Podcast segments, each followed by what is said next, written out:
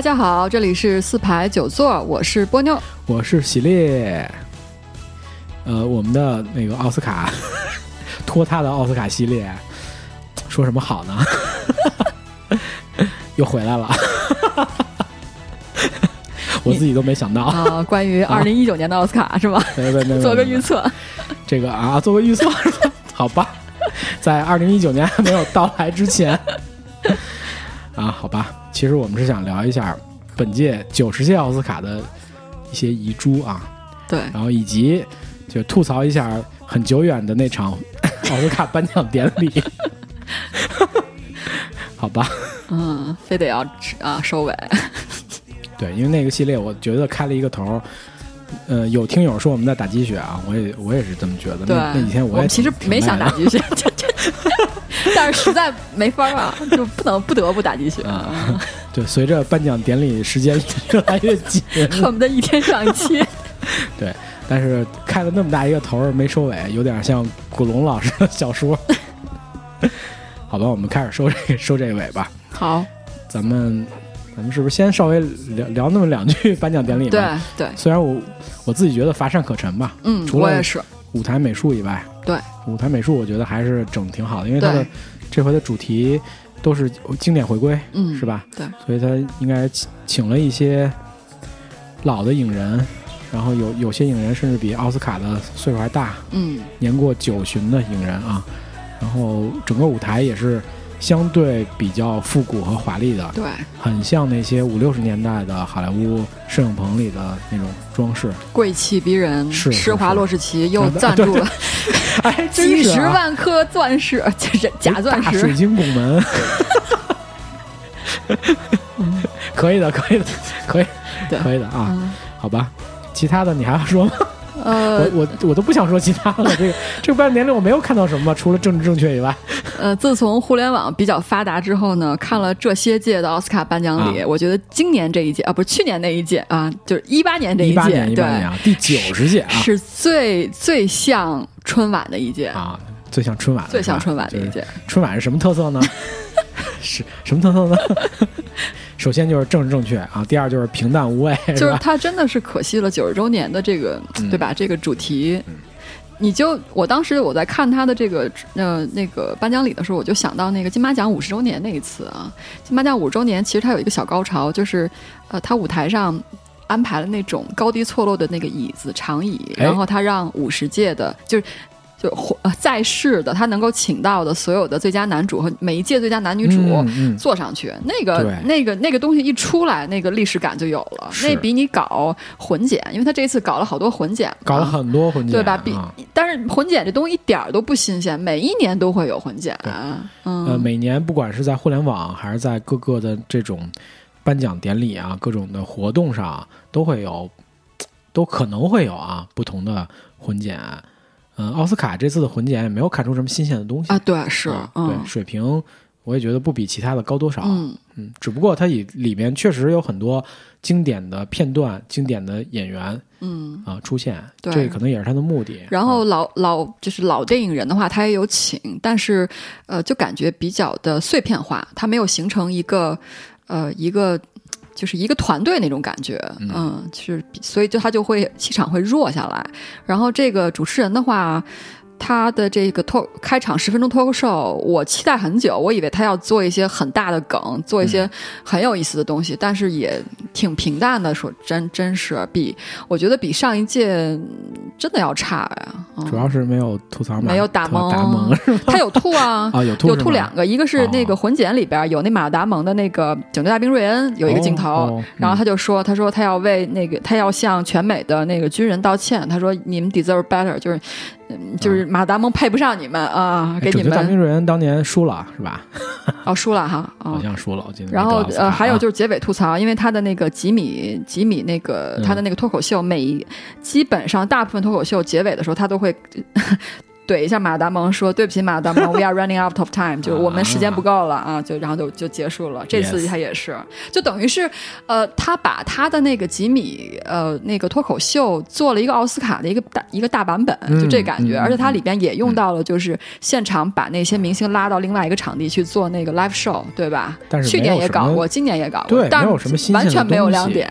对，去年是一个新鲜，你以前没搞过，今年你又重复了一下，然后。然后没什么，没什么突破，我觉得，嗯，对，远不如什么当年搞自拍、点披萨这种啊，对啊，对啊，对啊，小小花絮。对，去年的话，他还有一个就是有一个怼的对象，就马达蒙，现场两个人有很多互动，对吧？今年这个他的这个宿敌也没有了。今年就是现场采访了一下那个斯皮尔伯格导演啊，假装不认识。然后也挺没劲的。四爷一开始还没有听懂你有什么东西，后来 嗯呆了一下，明显之前没有彩排好。啊，好吧，啊，这个要彩排是吧？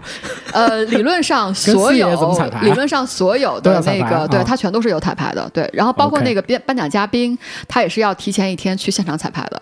因为他们所有的词儿都是写好的，他们是不，呃，就是呃，他们是不推荐你现场发挥的。这个跟咱们大陆的颁奖礼特别的不一样。嗯，我我估计四爷爷可能没什么时间啊，头一天估计没去。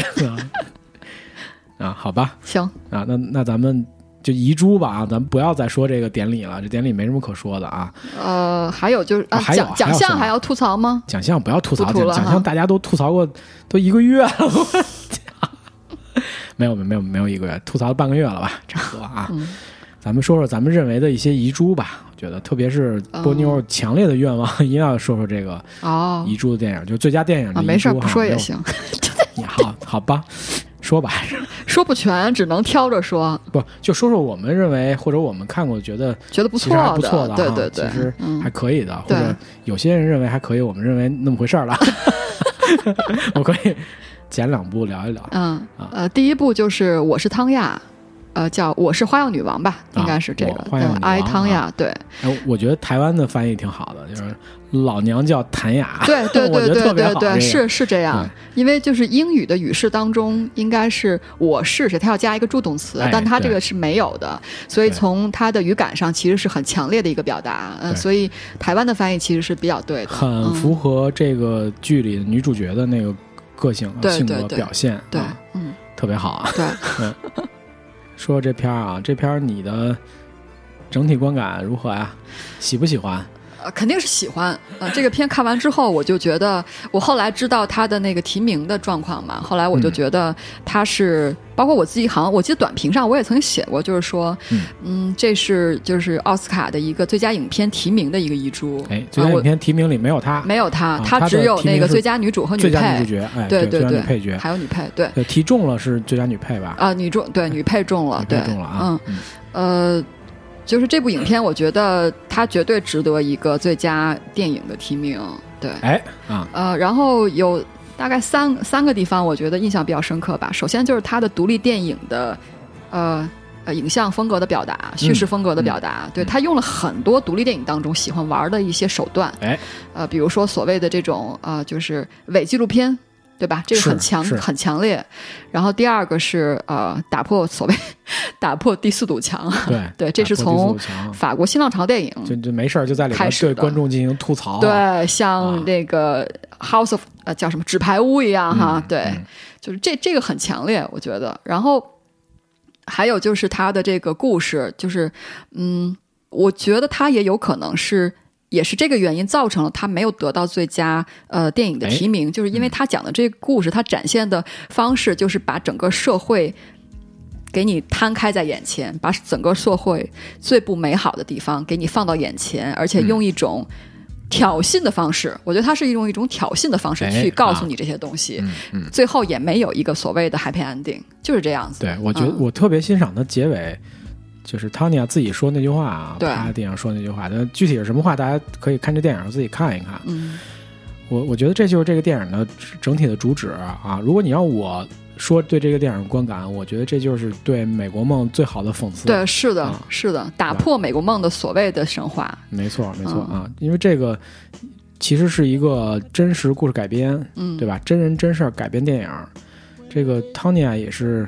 呃，真实存在的人物，就是当年美国的花样滑冰的冰之娇女，所谓的啊，能够完成那个当时谁也完不成的高难度的三周半肌肉动作。是的，嗯是的，但是她的遭遇又如何呢？对吧？这电影里就有所表现啊。虽然嗯，可能跟她本身的家庭环境、个性都有关系，但是我觉得也跟这个整个社会、对啊运动界，对啊，对吧？对他这里边就是有有个人主观问题，也有客观问题。客观问题包括家庭、包括社会、包括行业都照顾到了，对，嗯，每一个人都批判到了，没有漏骂，每个人都骂到了。你说的非常对，对吧非常对。所以我我觉得就是，其实奥斯卡那帮评委他不喜欢这样的电影，他们其实特别喜欢什么？我觉得啊，就是有一个问题，就是这个社会或者这个组织、嗯或者我们的国家或者某一个人有这个问题，但是经过我们的自洁系统，我们这个国家是可以自洁的，有自洁能力的，有自我审查能力的，对吧？有自我监督能力的，有舆论的能力的，所以导致最后我们把这个问题解决了。对，偏偏这个电影把这些问题都摆在台面上，对然而在结尾又没有任何的解决，哎对吧？这些人该是什么样就是什么样，这些问题该出现还还在。还是会出现，对。吧？包括就运动员的这种现实状况啊，嗯。我看完以后其实特别有感触的一点，其实并不是这个电影本身怎么样，嗯。反倒是这些曾经在赛场上光彩夺目的运动员，嗯。包括那些呃并不那么光彩夺目的运动员，因为所有的运动都是叫文无第一，武无第二啊。竞技运动非常非常残酷，对你能决出那前几名，但是后面肯定还有五六七八九，对对吧？那那些人的境遇岂不是要比他们更惨？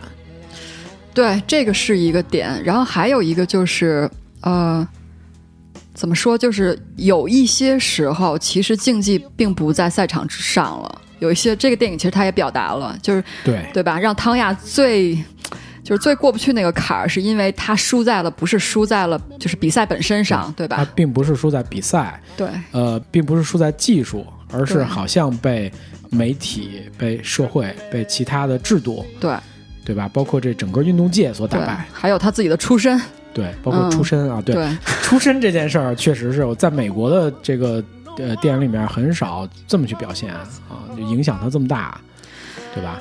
哎呀，这段反正看当时看的时候特别的，就是特别的叹气，也是他电影当中一个很重要的一个环节，就是汤亚老输给一个跟他对比其实是完全对立面的一个对手，哎嗯。就是特别的，好像这个人自带光环、自带背景音乐的特别完美的一个女生，也成长到一个完美的家庭，对吧？然后对，呃，她的这个赛场上的从服装造造型到音乐选择都特别的高雅，对吧？高对。白富美的那种，对。然后汤亚是怎么比都比不过她，然后汤亚就过不过不了这坎儿，然后还找那个评委去问，然后汤亚就是他的强项就是技术强，对。别的没有，他就是对。业务硬功强，非常草根的一个选手，但嗯。但是这个政治就差一点，就是这样啊，因为你说的他那个对手，人家评委包括奥委会，包括体育界的人，直接也跟汤尼亚说了，我们不能宣传你这样的人，我们要宣传美国精神的代表是，对是吧？是那白富美，对是那样的人，对对吧？我们宣扬的美国梦是那样的，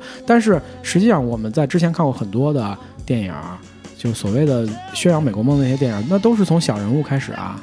没有人说出身不好的人在美国最后不能实现美国梦，呃对吧？但是我是觉得呢，这里边有一个可能有点阴谋论啊。假设我们来探讨一下尝试，就是那些人从草根出来，我觉得这个没有问题。对，但是你最后要进入主流，你明白我意思吧？嗯，就是你要给自己去洗洗白，你要给自己哎换一身行头。哎，对你说的特别特别对，对就是我即使没有背景，我也要找一个背景，或者说我要给自己包装一下，做一个，没错，就是嗯我觉得就是说，当你一旦到一定程度，你要进入主流之后，你必须按主流的要求去，呃，去玩这个游戏。是要按照游戏规则走，然后呢，而且你要对你以前那些黑暗历史要做一个包装，做一个洗白，做一个洗地对你可能是一个端盘子出来的人，那么。你可以把你自己包装成什么呢？就是说我确实是一个贫困的一个人，但是我很努力，对吧？对然后我有美国人的天性当中的这个奋斗精神，正向的，哎然后没有歧视的，然后又又有奋斗精神，又怎么怎么样，对吧？对就当然最好有个人帮我一把。对，最好能扒一个祖宗十八代，扒是扒点什么血统的东西，对吧？啊，或者是在这个成长道路上受过哪些的主流人士的帮助，没错对吧？然后挂个钩。哎呀，说的好黑暗啊，我觉得。这个就是这个电影最大的价值，它没有有这些东西，它没有像一般的那个美国梦电影那么拍嘛，它告诉你这样的人在美国不那么容易实现美国梦，可能有人实现了，但是通过他的这种方式是不可行的。这种这这样人也可能是有普遍性的，也可能大多数人都是这样的。仅在这个电影当中判断，我们先抛开那个真实历史人物啊，因为电影它都会有一些对吧改动嘛，即使是基于真实故事做蓝本的。哎，那么先抛开到底汤亚真人他他真的是什么状态呢？我们先看电影的话，我觉得这个电影当中表现那个汤亚其实是一个比较，呃，就比较实在的一个人。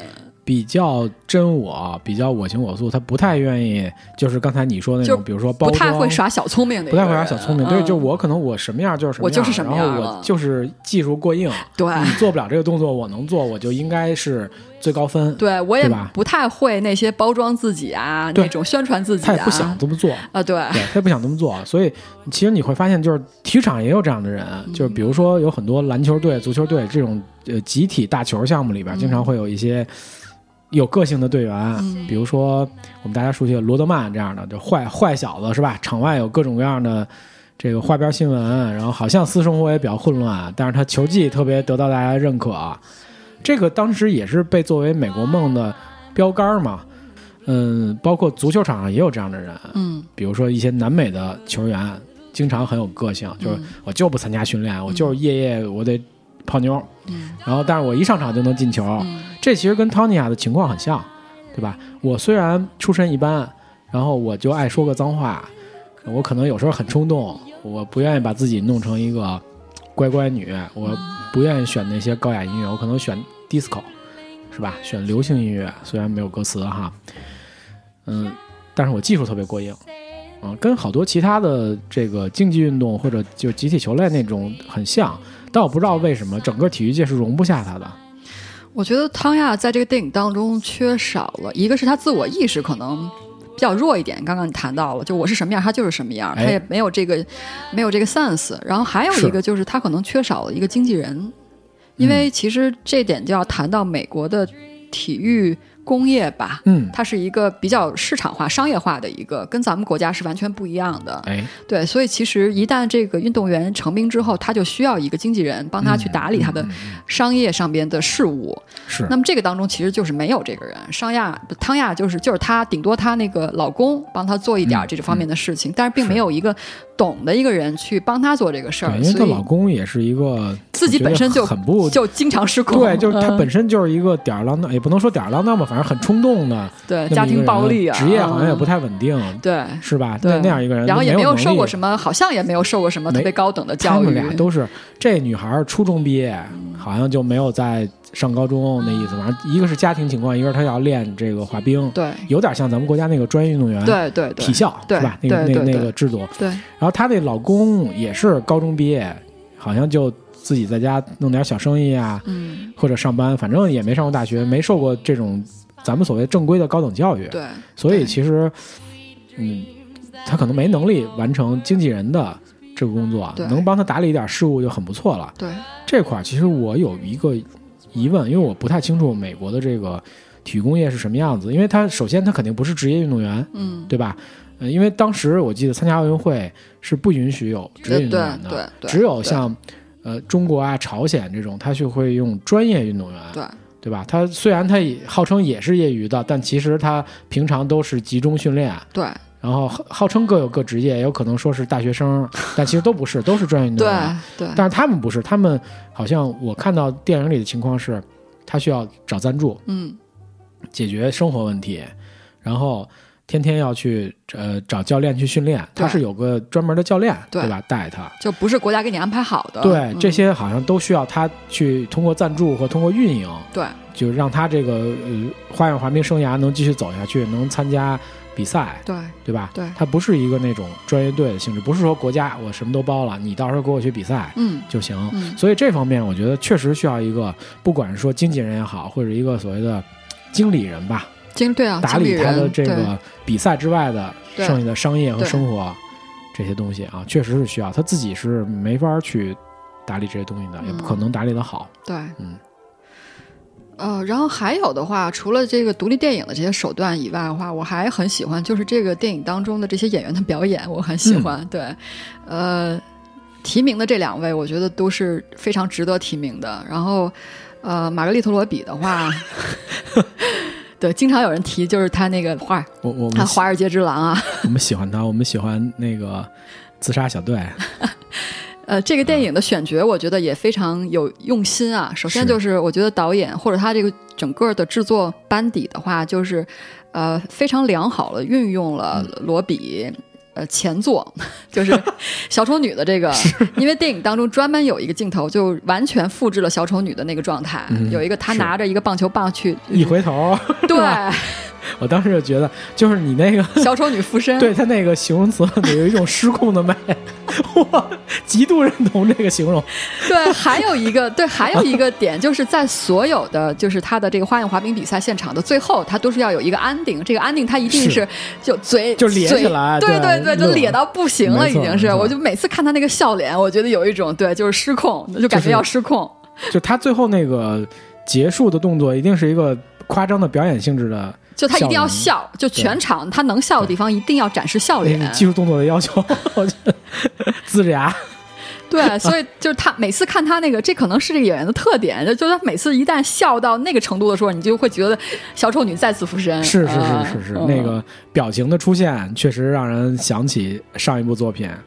啊！而且他滑冰的镜头拍的都非常好，我觉得。嗯，他也受到受了好几个月的训练，特训了一下。有些镜头是自己完成的。高难度动作旋转的话都是替身，嗯，但是就其他一些低水准的动作还是他自己上阵。他要能完成那个三周半，他也去参加奥运会，不用混演员了。对他训练了五个月，然后每个对每个星期五五天，嗯，还是挺满的。可以的，可以的。对。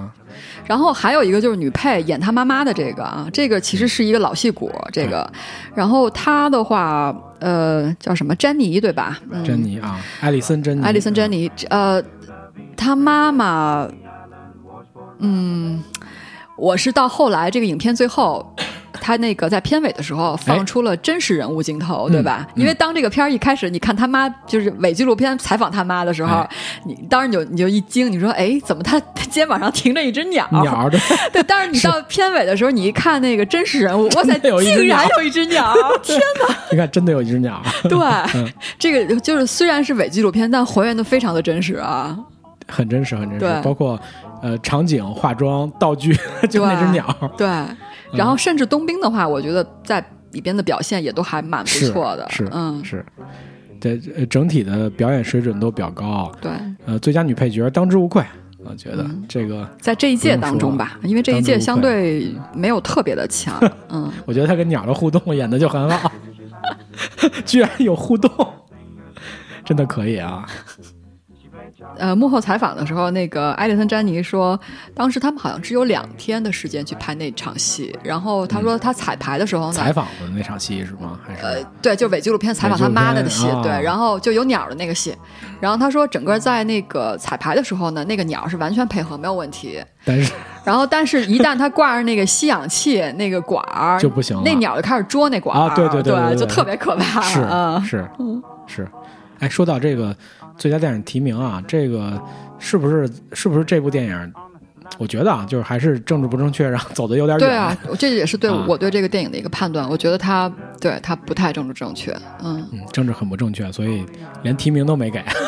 他虽然表达方式和三块广告牌非常非常的不一样，但其实呃，就是我觉得他的在故事的，就是故事盒的实质上其实是一个态度，对，就都是把那个说的对，是把社把社会割裂开来，然后摊给那些。评委看吗？对，嗯，这个戏的导演叫做克雷格·吉勒斯佩，这导演的那个以往作品挺逗的，呃呃，有一部叫《怒海救援》，相对有一定名气，然后还有两部，我觉得一定要特别说一下，有一部比较近期的，叫做《傲慢与偏见与僵尸我》啊，对，这片我看过，这片是那个 Lily James 啊，Lily James 就是演那个《黑暗时刻》里边演那个丘吉尔的秘书。哦，啊，那个英国女演员，她在里边演那个女主角，对，特别逗，就是演那《傲慢与偏见》那一家儿，那个那个村子都被感染成僵尸了，然后他们那一家儿那五姐妹就拿着刀、拿着剑去杀僵尸，特别神。脑洞大片，特别是吧？cut 那片儿啊、然后那个还有一部片，呃，这部片其实还挺有名的，呃，是那个呃 Ryan Gosling 高司令演的，充气娃娃呃充气娃娃之恋对，哦这片我看过，挺挺有意思的，嗯嗯。对。呃，大概就这样。然后呃，其实谈到就是这种呃体育类型电影的话，有一部电影我觉得其实可以看一下，就是它跟这个电影呃有一些相似度。呃，他们讲的都是一个嗯，就是曾经辉煌过，但是之后就、嗯就就一下就是天壤之别的呃这么一个人生故事。哎然后而且他的呃他的那个主要人物也是一个女的呃女的运动员，女性运动员。呃，这部片子叫做《铜牌巨星》。哎，嗯，它是一个，应该是一个 R 级的，因为它里面有大量粗口，是那个是那个《生活大呃爆炸》Big 里 Bang，边对对啊对对对，大爆炸》里边儿那个谁，演 Bernie 的 Bernadette 的那个、嗯呃那个女演员演的，对，然后而且而且 它里边还有冬兵，这两部电影都有冬 还兵，串到一块儿，对这还行。对，呃，这嗯部《铜牌巨星》其实这片儿特别的限制级，是因为它里边有一段那个 Bernadette 和那个冬兵的一个一段亲密戏，而且它是用的，因为他们在里边是体操运动员。嗯，所以姿势很很什么？可以，你可以看一下，你可以看一下。啊，嗯好吧，很好啊，好吧，那么我们移珠下一个吧。对，下一个，啊下一个是摩天轮。啊，摩天轮啊，哎，这个片子啊，这个片子是因为导演政治不正确是吧？是因为导演的问题吗？还是这片子真的挺没劲的？嗯、其实这片子严格意义上，我个人觉得倒不算太遗珠，就没有汤亚那么遗珠。对，嗯、是，嗯，没有太遗珠，就是嗯我看完的个人感觉就是就一般吧。就还行，还行。嗯、对，反正无敌艾伦嘛，嗯，他都是这这个调调，就先我们聊一聊婚外情，然后然后真的是聊啊，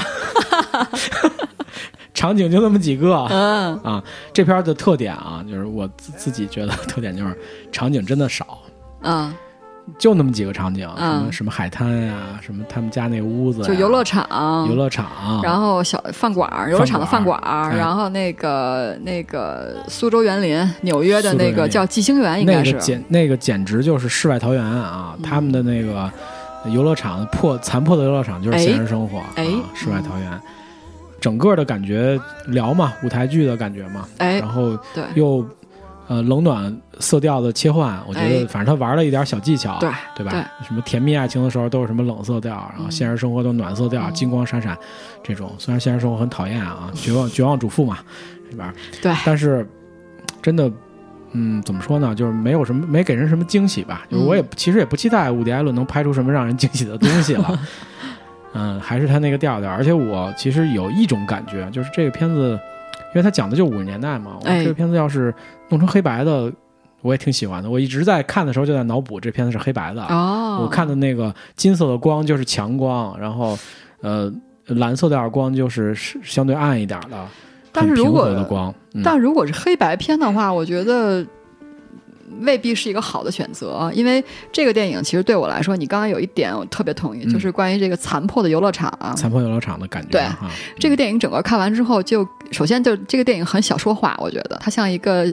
薄薄的一本小说，里边有一些什么婚外情啊，然后有一些中年危机啊，还有一些黑帮啊，这些小小动小情节都有。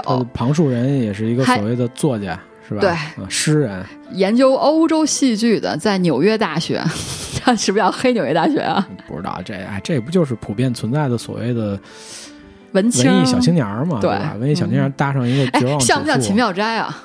很像 真的很像。流氓，对，你想他的这个饰演者是那个贾斯汀，对，是吧？也挺流氓的，嗨，嗯，挺合适的，我觉得。嗯，然后影像风格，我为什么觉得就是说黑白未必是一个好选择，是因为他这种就是很金黄的黄调的这种嗯。配置游乐场的这个影像风格感呢，特别给我一种就是你刚才说的残破，残破，残破，啊。对，怀旧是很明确了，已经是这个时代就是。残破是怎么说呢？就是这故事女主角其实就是一个曾经辉煌过的一个美女，她有过她的黄金年代，确实是美女啊。对，虽然这这这片子是不是又增肥了，还是她本来真的就这么胖？她可能就是就是已经这么胖了，肥温，除非她特别的瘦身啊。我我跟你说，肥温的型真的很好，对啊，脸很上镜，很上镜。但是现在虽然有一点显老态，但是。依然还是挺美，还是玲珑有致的身材，对对。然后就是这个曾经啊，曾经也是一个女文青啊，是一个演话剧的女演员啊。但是嫁了两次人之后呢，然后就红颜老去，但是红颜还还残存啊。虚娘半老吧。哎，对，然后遇到了一个她所谓理想中的一个婚外情对象，然后小鲜肉。啊对，然后就是经历了一下青春，对吧？经历一个短暂的青春。你说的这个这点我。特别同意，然后经历一下青春，对，然后最后又又归于归于就是没有了，什么都泡泡泡泡灭掉了。所谓的呃艳阳之下并无新事，这个也是我当时对摩天轮这个标题的理解啊，因为他这个电影里边，呃，很多人都有这个疑问，就是他这电影名字叫做摩天轮，除了他们家隔壁有一个游乐场的摩天轮以外，其实剧情跟摩天轮没有什么直接的关系啊。对，但是你如果从你的这个角度去解读的话，那实际上就是一个摩天轮的感觉，就是我能够在很短的时间达到一个最高点。坐着摩天轮的时候嘛，你会从下面转上去，对吧？能在高高的这点上看见很多美景，但是你总有一天还会转下来，那就是一个圈儿，总会回到你日常的那个生活中间，就是绝望主妇的生活，真的挺绝望的，这这生活。然后你刚刚谈到这个残破游乐场，还有它这种暖，就是残破游乐场上面这个五颜六色的这个颜色的搭配，还配上它这暖光黄黄色的暖光啊，呃，特别像什么呢？特别像呃，我们经常在文学作品当中、小说当中，可可能比较多的是西方作品当中。读到的一类型的女性形象，就是中年女性，曾经青春过，然后美丽残存，然后需要靠浓妆艳抹去遮盖她的岁月的痕迹。这个给我印象非常深刻。哎，这个是导演的一个，我觉得你应该是明确的解读导演的一个比喻在这里边，就是他的这个 set 这个场景，故事主要场景，整个的美术设计应该是有这个方向的考虑。对对对，然后呃，那么表达是人物表达上，首先就是这个。这个凯特温斯莱特的这个整个的造型上，她就是明显就是一个，呃，红颜老去还未老、未完全过去的这么一个中年女性。还有一个我很喜欢她一个细节表达，就是在影片的后半段就很后面的时候，这个女的曾经。这个就是凯特温斯莱特把她年轻时候在舞台上穿过的一个白色的长裙晚装穿上了，你记得吧？是。然后当时其实镜头给到了很细节的描述，就是呃，她这个晚装肩部是有两个假的水钻去做扣子，然后有一边的肩膀已经脱落掉了。嗯。就是她明明是远看是一个很漂亮的一个晚装的裙子，但是细看是对，就是她是老去的美丽。嗯，这个是我觉得就是跟你刚刚说那个残破的场景啊，和它那个游乐园啊，还有它颜色的设计是非常。搭的，所以在情感上，他最终没有打败青春无敌的小姑娘嘛？对，对吧？是，毕竟小鲜肉，小鲜肉跟一个绝望主妇可能没什么结果，他最终还是会找呃青春无敌的小姑娘，年 年轻姑娘，这确实是嘛？嗯嗯，这个电影其实也就大概这些吧。然后 电影以外的故事就是关于这个呃性骚扰的这个事情哈，对，艾伦的故事啊，对，美国。从去年开始到现在，这个整个这个性骚扰被揭露的这个新闻大事件、系列事件，其实就是，呃，用咱们中国话叫什么什么天道。什么苍天饶过谁？就是就是怎么说那个话？出出来混总什么好什么循环天道循环什么循环苍天饶过谁？就是这个真的是印证到乌迪阿伦身上。天网恢恢疏而不漏 什么这种？不是疏而不漏的意思，而是他就他最终你逃不掉命运的这个惩罚。他这事儿坐实了吗？关键是乌迪阿伦呃是这样，这事儿特别长，所以我就说可能我们得稍微说一下，就捋一下这事儿。简单说一下，就是这个呃，乌迪阿伦他。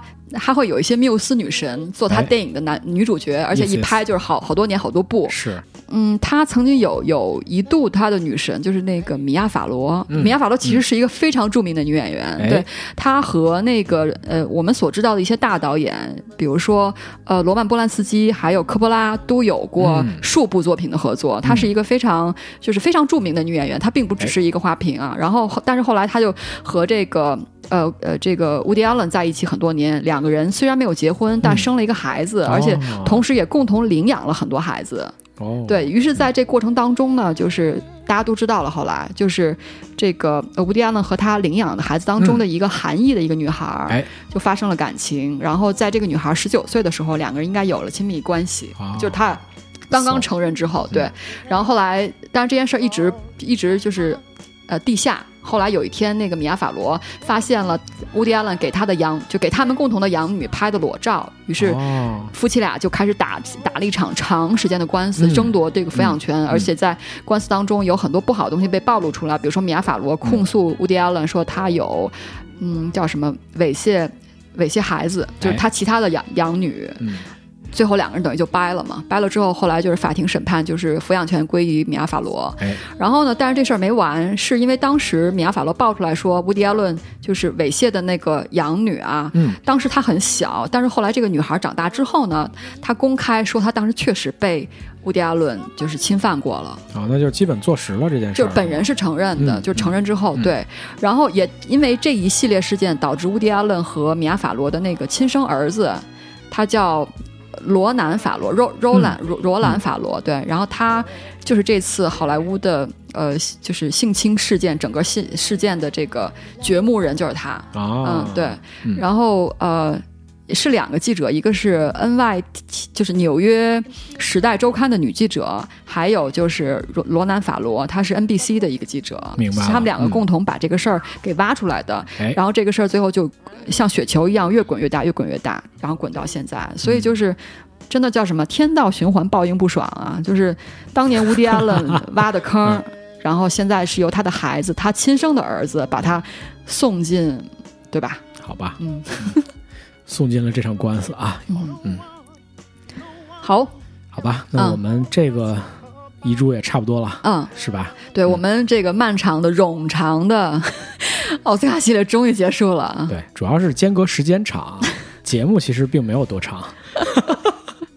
嗯，在前三集的时候，我记得那个录的时间特别的短，那个语速超快了啊，就没有停。嗯，我觉得你准备的还是很充分啊，不行不行不行，非常的不足。嗯，好吧，嗯，很多批评。行，那就这样，然后啊，我们下一次继续聊，继续聊吧。下次我们哎，终于可以聊别的了，是吧？对啊，对啊，奥斯卡不用聊了，太好了。对，聊点别的吧。嗯，好，好吧，好，下期再见。嗯，拜拜，拜拜。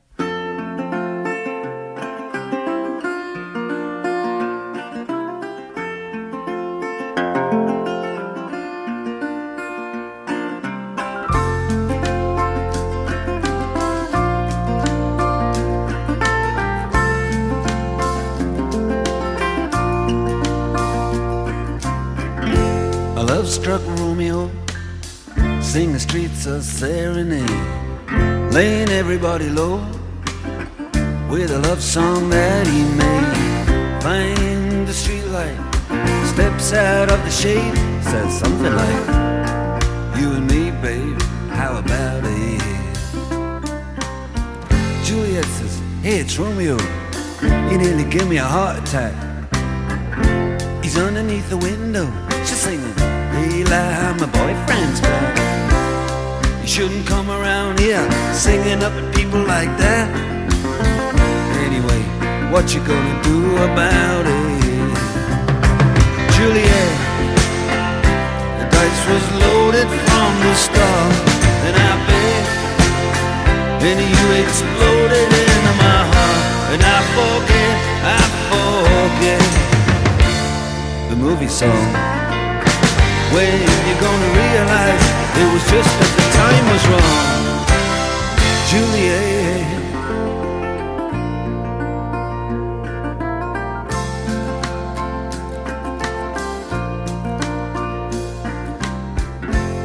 Come up on different streets, they both were streets of shame. Both dirty, both mean. Yes, and the dream was just the same. And I dreamed your dream for you, and now your dream is real. How can you look at me as if I was just another one of your deals? When you can fall for chains of silver, you can fall for chains of gold, you can fall for pretty strangers, and the promises they hold.